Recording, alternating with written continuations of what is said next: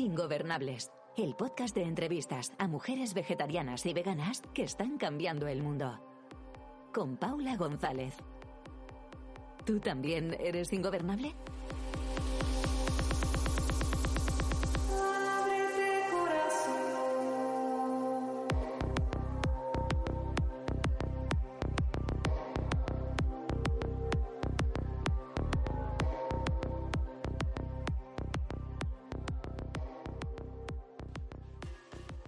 Hola Maite, ¿cómo estás? Soy Paula González Carracedo, fundadora de The Vegan Agency. Soy comunicadora profesional desde hace una década y activista desde hace dos. Soy Paulita Vegan en Instagram y Pauli para mis amigas. Hay una frase de Emily Dickinson muy famosa en una carta que le envía una amiga sobre su nuevo hogar que dice I am out with lanterns looking for myself, quejándose un poco sobre la mudanza por la que estaba transitando en esos momentos. Con este mood, farol en mano, volvemos, querida. Hace dos años del último episodio de este podcast, con esa entrevista sobre antirracismo y arte a Vicky Fotabón, que si no lo has escuchado ya te invito a hacerlo cuando acabes este. Muchas cosas han pasado desde entonces, y ahora te grabo esto desde una casa en la Sierra de Madrid con mis gatas adoptadas, Minerva y Juanita, hechas un ovillo durmiendo cerca de mí. Hoy es martes 1 de noviembre de 2022, Día Mundial del Veganismo, y hago oficialmente este año 18 años de mi vida dedicados por completo al activismo por los derechos animales. Se le suma a la preocupación de media vida luchando contra las injusticias ahora la urgencia extrema para llegar a tiempo a paliar los efectos de la emergencia climática. Al cansancio, al burnout, a las somatizaciones físicas de no entender el mundo en el que vivimos y su violencia para mí inusitada, se le añaden las ganas de intentar todo lo que está en mi mano por hacer de esta sociedad un lugar más amable. Así que sí, vuelvo ingobernables y no va a ser con el formato del episodio de hoy. Intentaré que sea otra cosa distinta, quién sabe si quizá mejor. Pero para ir abriendo boca y dejaros un regalito antes de comenzar oficialmente con la nueva temporada, la cuarta, os cuento que hoy tenemos con nosotras a Isabel Izquierdo, ingeniera química de 35 años, a quienes muchas conoceréis. Es natural de Colmenar Viejo y es propietaria de Freedom Cakes, en Madrid, con quien grabé esta conversación hace dos años sobre negocios, veganismo y emprendimiento. Nos han pasado muchas cosas a las dos desde entonces. Isabel tiene ahora también un sitio de pizzas divino en el barrio de Chamberí. Sí, también con pizzas aptas para la gente intolerante al gluten y todo vegano, por supuesto. Con su buena dosis de psicodelia, como le caracteriza el branding de su marca. Os cuento que seguimos por nuestra parte trabajando mucho y lo mejor posible desde nuestra agencia de Vegan Agency, sentando las bases del negocio y qué bases, con todo lo que eso cuesta. Quienes estáis emprendiendo lo sabéis bien. Nada llega de la noche a la mañana porque todo conlleva mucho esfuerzo. Pero bueno, también hemos publicado el primer estudio de empresas veganas de España junto a la Universidad de Comillas de Madrid y a la doctora Estela Díaz, a quien ojalá me pueda traer pronto a este podcast. Lo tenéis en descarga gratuita en nuestra web de veganagency.es. Como ya os he comentado en alguna ocasión, hacer un podcast como este es muchísimo trabajo. Planifico, entrevisto, edito y publicito todo yo sola Tampoco el veganismo suscita aún un interés global como para que plataformas que son líderes en el contenido de audio me compren el programa. Pero, por otra parte, esto me permite total y absoluto control sobre los contenidos, que eso siempre da mucho gustito y es una de mis razones top 3 de haber empezado a emprender. Mantenerme ingobernable, ya sabes. Pero aunque todo esto lleva mucho esfuerzo, muchas de vosotras sois animalillos inquietos y ávidos de conocimiento. Así que inauguramos a través de iBox las suscripciones de pago para que resolvamos juntas algunas dudas más concretas de comunicación. ¿Cómo? Pues a través de episodios cortitos que iréis decidiendo vosotras y donde hablaré en unos pocos minutos de los temas que elijáis.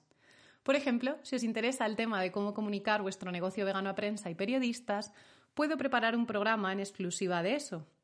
O si queréis que dé respuesta a qué tipo de activismo por los animales considero más eficiente, solo tenéis que pedírmelo.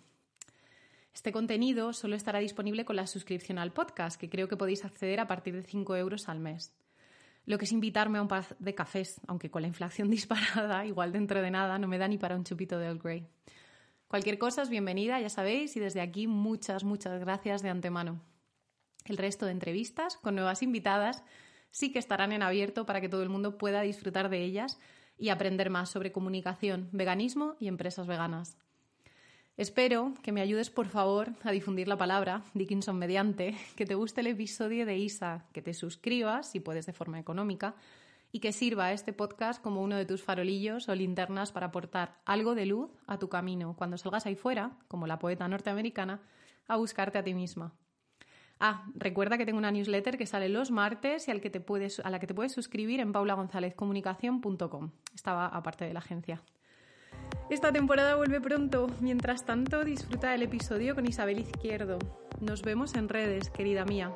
It's so, so good to be back. Enjoy.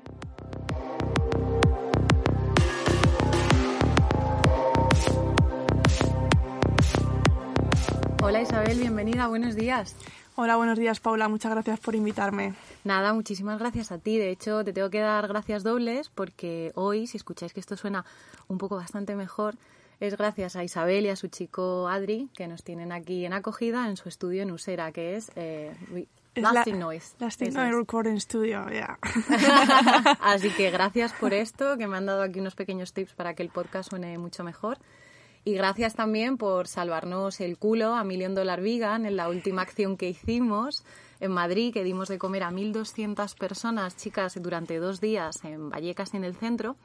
E Isa y su chico Adri también se vinieron con la furgoneta a salvarnos y a ayudarnos a repartir la comida, que además también ellas habían preparado desde Freedom Cakes. Bueno, al final no nos costó nada echarnos una mano. La furgoneta siempre está orbitando por Madrid. Así que nada, fue un placer absoluto pues desde ahí empezamos, desde el agradecimiento y vamos a meternos con tu historia, Isabel. De, bueno, de estudio de ingeniera química, pero te has puesto a hacer pasteles. Cuéntanos, ¿qué tenemos en común entre la ingeniería y la repostería?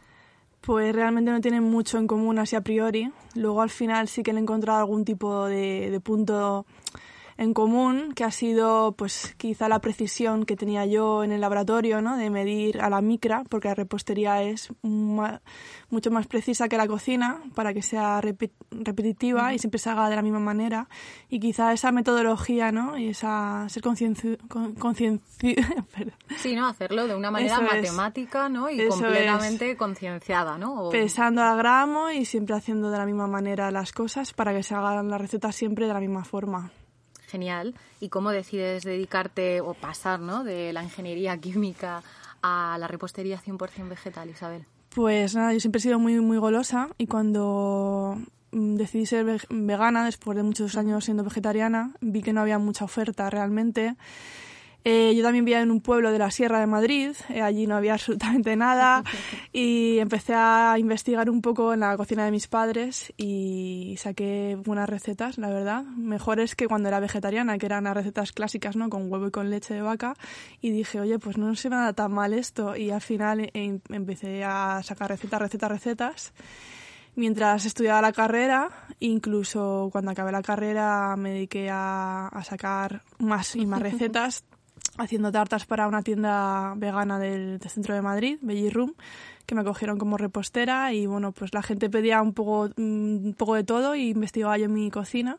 Y al final me hice ahí un librillo bastante guay y, y bueno, mi chico me apoyó siempre y dijo, ¿por qué no te dedicas a esto en vez de a la ingeniería química que tanto te ha costado sacar? Y dije, pues ¿por qué no? Bueno, mi familia alucinó un poco porque dijo, porque llevas todavía estudiando ingeniería química y ahora te metes a hacer tartas que tú no tienes ningún tipo de de experiencia en esto, pero bueno, eh, empecé puerta a puerta con una página web así un poco cutre con publicidad y la gente me, me, escribía por la web, me decía, oye, quiero una tarta de queso, de queso vegano. Y yo iba a su casa y decía, hola, buenos días, esta es tu tarta. Y así un poco fui haciendo, pues eso, un poco de bagaje y, con recetas y clientes y, y, dimos el paso mucho, mucho después, quizá un año y medio después de estar con este periplo tan loco. ¿Y de esto hace cuántos años, Isabel? Pues hace tres años, no hace tanto, la verdad. Bueno, muy ha sido todo un poco, sí, sí, ha sido en tres años hecho muchísimo más que en toda mi vida.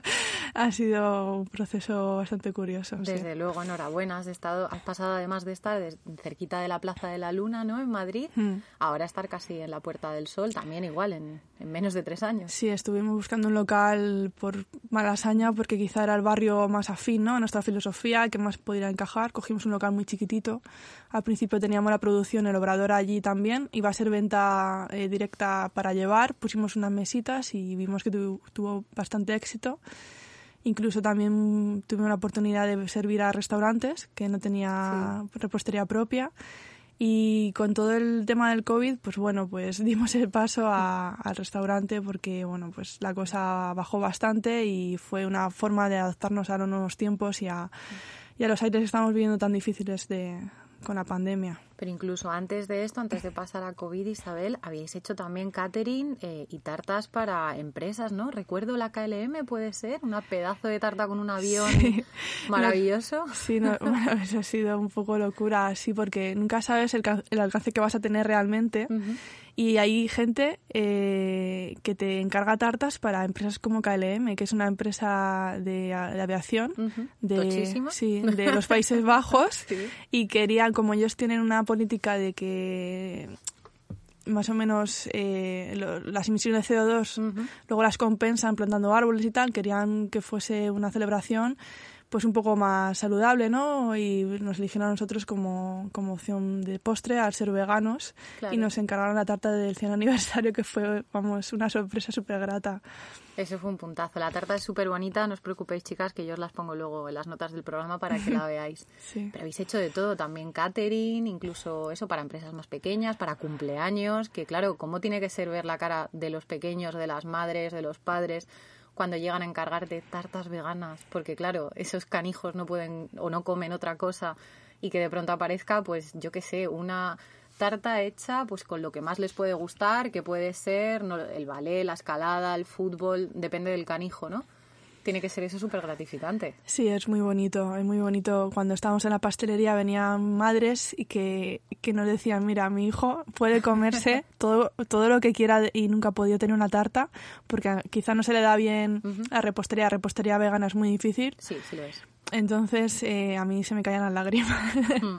Yo creo que al principio el, mes de abril, eh, eh, de abril el primer mes estuve llorando todos los días de emoción porque la mm. gente que venía era súper agradecida, incluso nos mandaba mensajes, tenía un ratito de, de su tiempo para hacernos saber que le ha encantado, que muchas gracias por existir y tal, y me sentía súper agradecida. Sí, bueno, mi primera tarta de cumpleaños vegana que estaba buena, porque, a ver, ya son muchos años y he comido de todo. y, ha, habido, no voy a decir obviamente la marca, pero mi primera tarta de cumpleaños vegana que estaba muy buena la hizo Isabel. Antes de eso, el año anterior, justo recuerdo que me hizo unas cupcakes, la, bueno, la amiga de la hija de una amiga, que también estaban muy ricas, a mi familia les gustaron mucho y además también sucede que como mi cumpleaños es en Nochebuena, pues todo el mundo está como siempre bastante ocupado y encontrar una tarta vegana suele ser misión imposible. Y recuerdo que pedí la carrot cake, la carrot cake, luego al año siguiente la rainbow y el año el último año no me acuerdo cuál he pedido, pero la carrot cake también se la ha regalado a Tom por su cumpleaños, sí, sí el año pasado y, le flipó, vamos, se la comió todo el mundo y no dejaron ni las migas. Gente no vegana.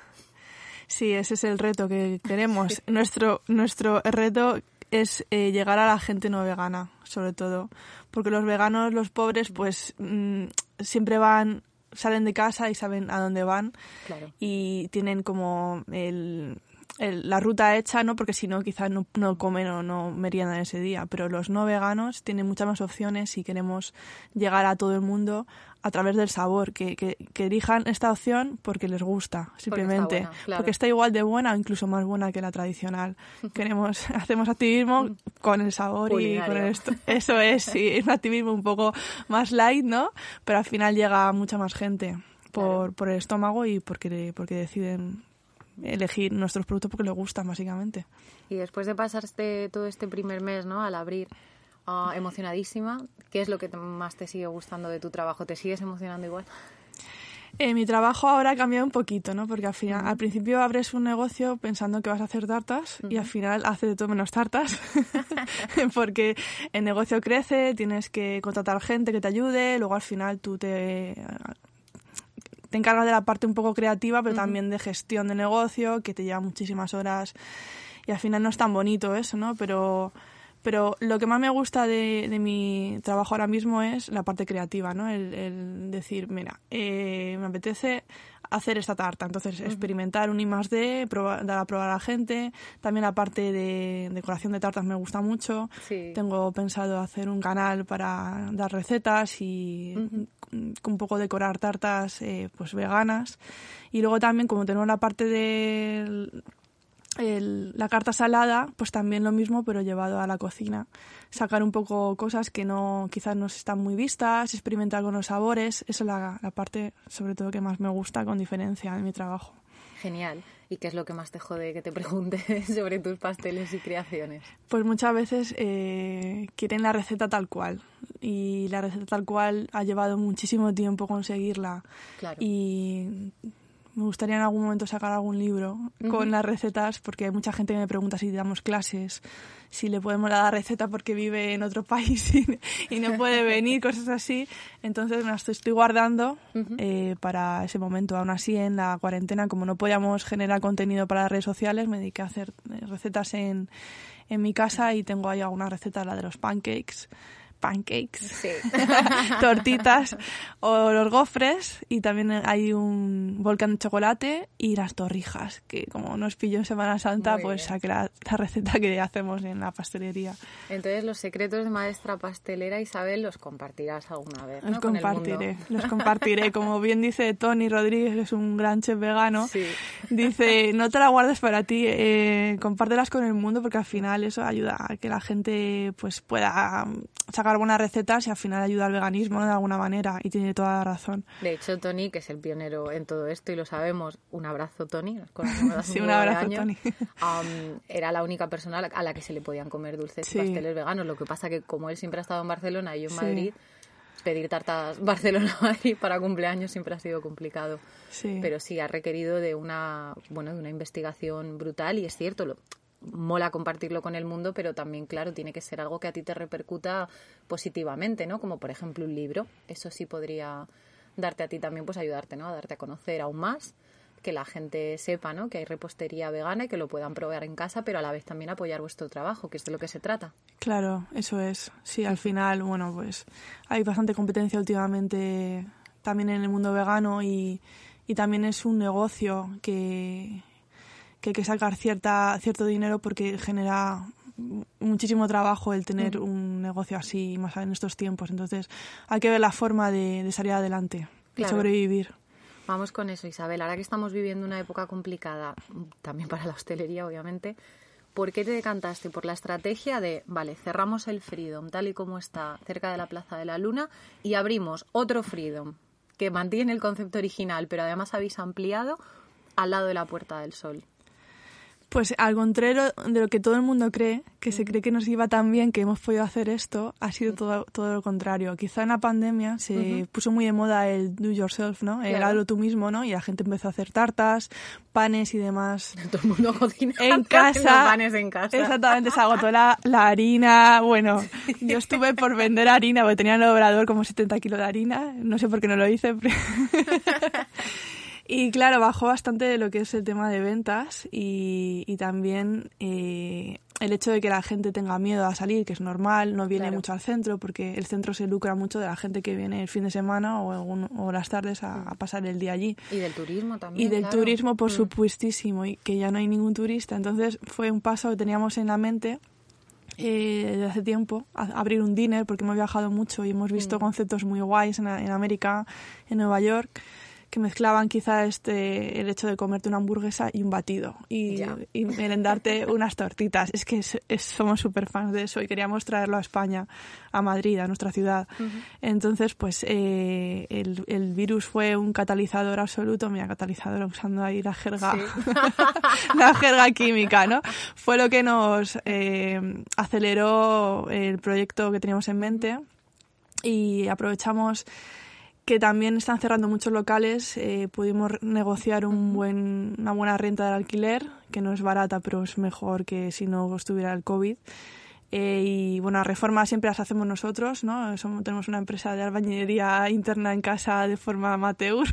Bueno, es que no, sabéis en qué estudio estamos. Le diré a Tom que haga alguna foto para subirlo a las notas del programa, pero creo que esto lo han hecho todo ellos. Sí, todo lo hacemos nosotros. Y hemos flipado en colores cuando hemos entrado aquí. Sí, gracias a, al universo tenemos una familia que siempre nos apoya y nuestros padres están jubilados y vienen a todos una mano. Bueno, el caso, que me pierdo.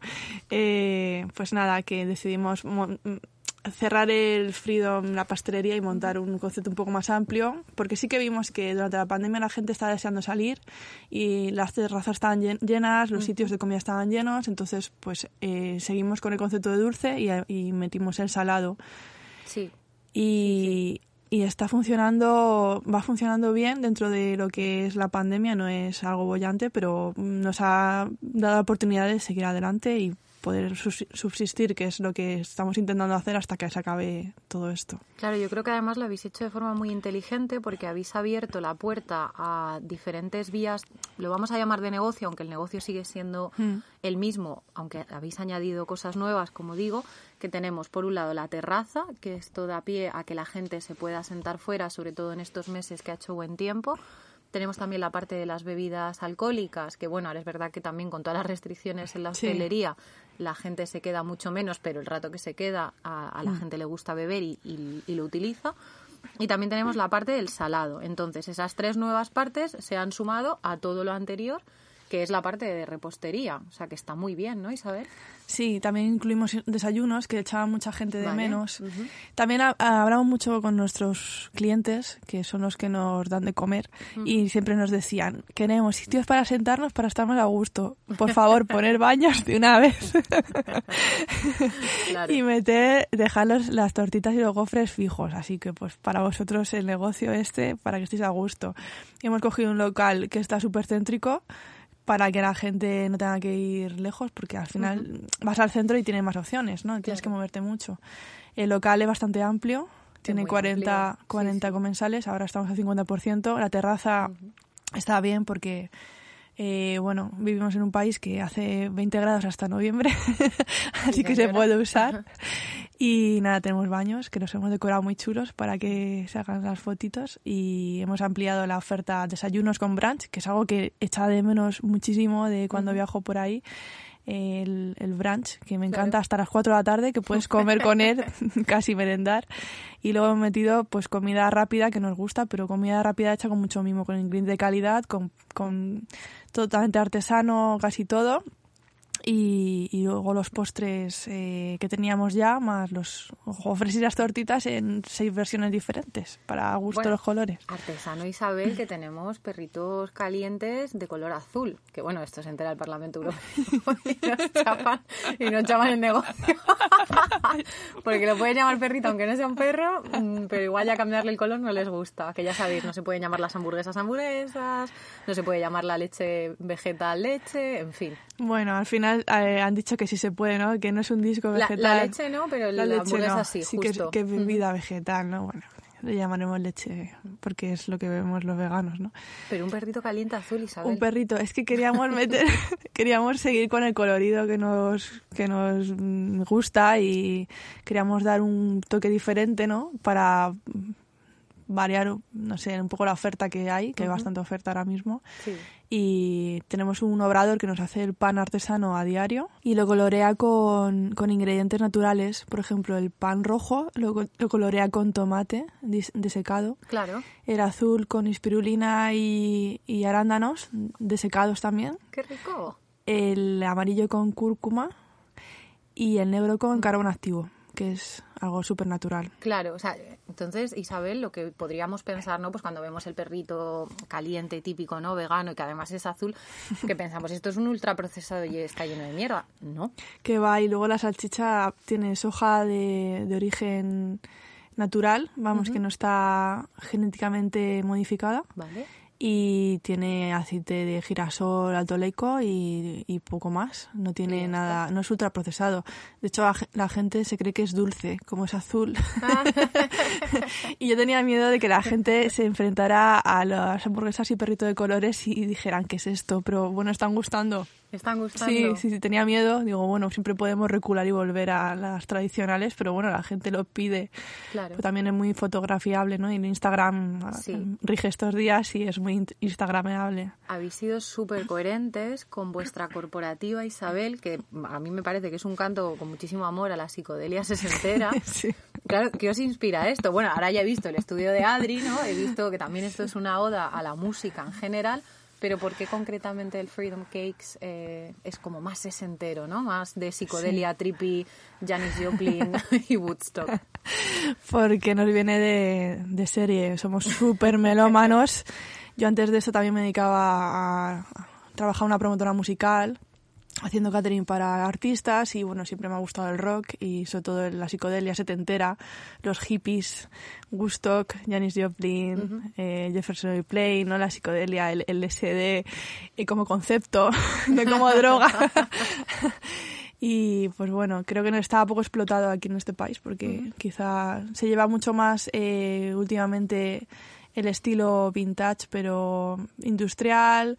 Se llevó mucho el minimalismo este nórdico y la, la, explosión de colores así hipesca, hipiesca, no está tan vista y es lo que me encanta. Me encanta siempre y pues, ¿por qué no llevarlo al concepto este del, restaurante pastelería? Claro, porque no es un dinero americano como de los años 50, ¿no? En el que te puedes esperar eh, el típico batido, ¿no? Con the, cherry on top y hmm. las camareras y los camareros en patines, ¿no? Por ejemplo.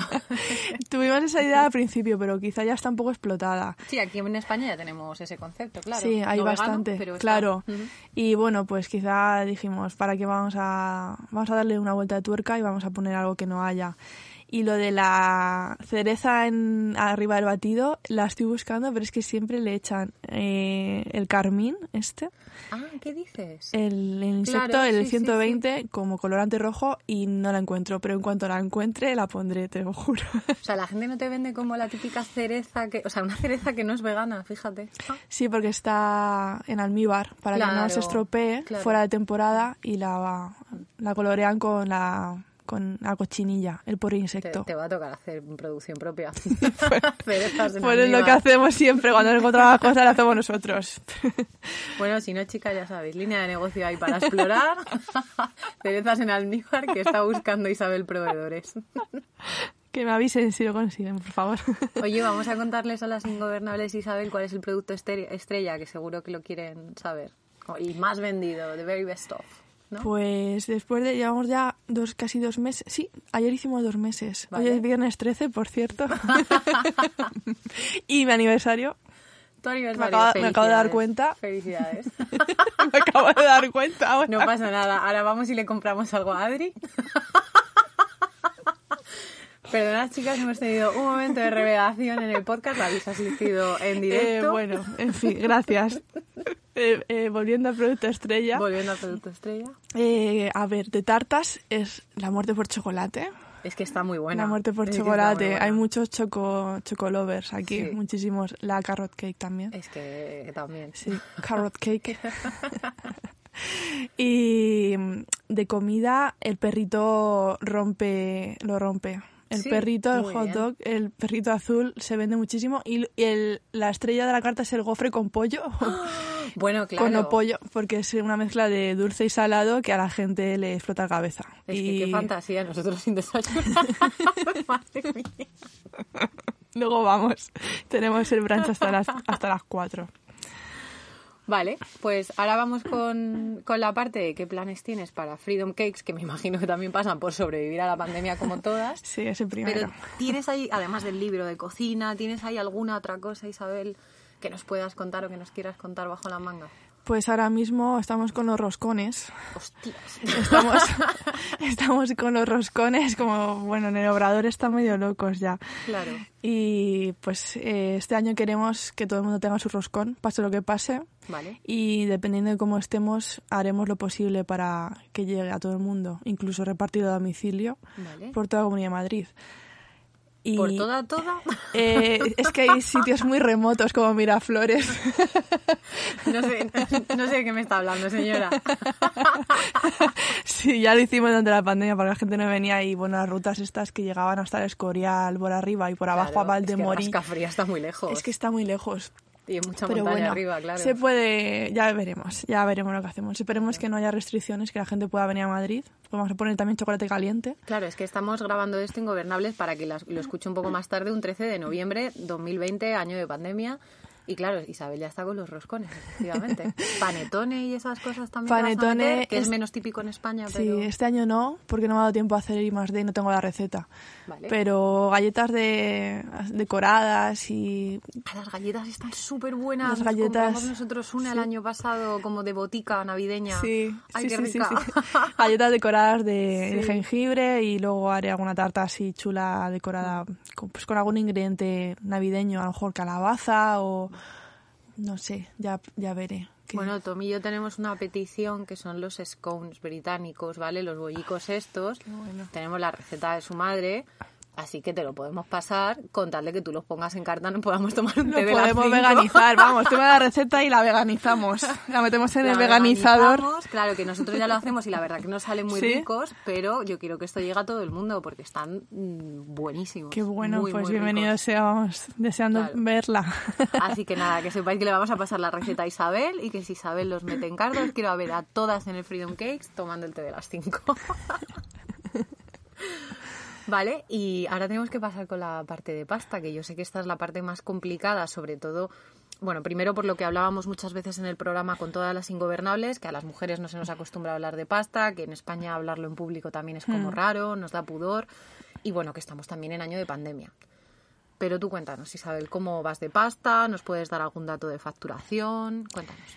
A ver, nosotros facturamos, lo que pasa es que tenemos tantísimos gastos, tenemos muchísimos empleados y luego los productos que usamos no son baratos precisamente, entonces las facturas eh, hacen bastante mella. Entonces no es tanto lo que ganes, sino los beneficios que te queden. Eh, ahora mismo está la cosa bastante difícil porque tenemos 50% de aforo. Eh, tenemos que cerrar a las 12, aunque a las 12 y 1 hay un toque de queda, entonces es un poco utópico. Hay que cerrar a las 11 y media para que la gente dé tiempo a, llegar a su casa y que no le multen. Eh, por lo que sacamos lo justo para pagar a los empleados las facturas, la luz y el, alquiler. Claro, eh, ahora mismo, claro, nuestro, nuestro objetivo es aguantar la crisis, sobrevivir en estos tiempos y cuando pase todo y vuelvan los turistas y la gente pueda salir de casa eh, normalmente pues ya remontar un poquito y tirar para arriba es lo que, lo que tenemos en mente. Claro, ahora día a día, primero Navidades, navegar la pandemia. navegar la pandemia y no ahogarnos y sobrevivir. Y nada, sobrevivir, aguantar, por lo menos que nos llegue para pagar los sueldos de nuestros maravillosos empleados y las facturas y ya y ya veremos de aquí a, que acabe, si acaba. Espero que acabe pronto, por favor. Chicas, si queréis también un dinner de Freedom Cakes en cada ciudad de España, pues hay que venir a Madrid cuando podáis y las que estéis en Madrid a apoyar a Isabel. Ay, sí, se agradece muchísimo, la verdad. Vale, y para no dejar el tema de las finanzas y antes de hacerte la última pregunta, ¿cuál sería el mejor consejo financiero que le puedes dar a la gente o que te hubiera gustado que te hubieran dado a ti? Financiero, no sé si es financiero, pero creo que si quieres que tu negocio funcione, tienes que hacer algo de lo que sepas. No puedes abrir un negocio y, esperar que, alguien lo lleve por ti. Tienes que conocerlo totalmente y quizá tienes que hacer un estudio de mercado y ver que hay un hueco para lo que tú, para tu propuesta y sobre todo conocerla a, a, la, a la perfección. Sobre todo, yo creo que ese es mi consejo. Genial, pues el siguiente venía sobre negocio, pero como este es de negocio, con eso nos quedamos, Isabel, que no es poco. Sí, pues nada, muchísimas gracias. Muchas gracias a ti. Nos vamos al Freedom. Vámonos a desayunar, que me ruge el estómago. Ingobernables, muchísimas gracias por escucharnos a Isabel y a mí y hasta la próxima. Hasta luego, muchas gracias.